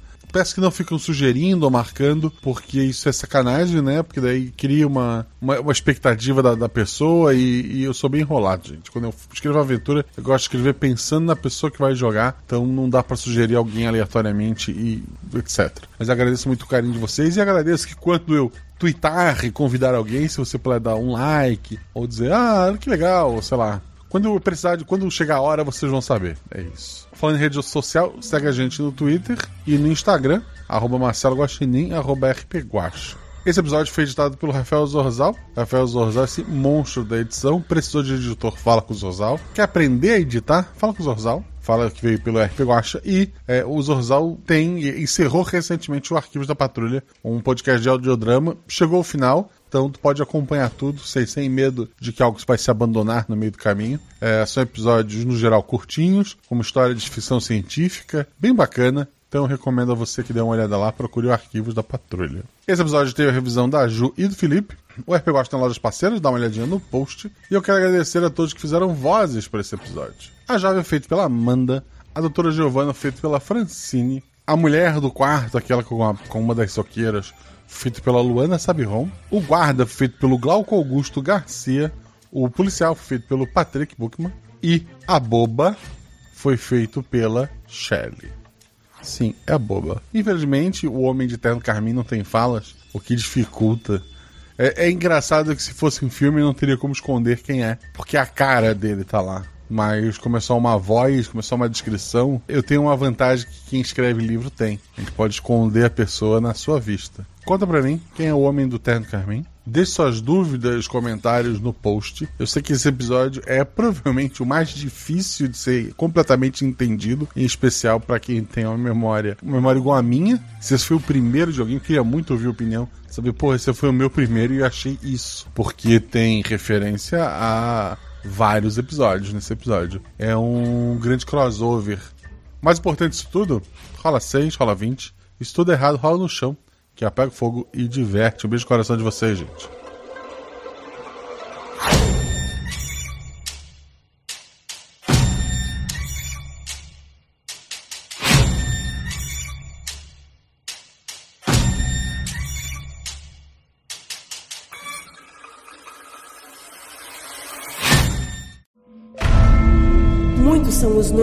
Regem o multiverso. Sete realidades paralelas, que já foram três.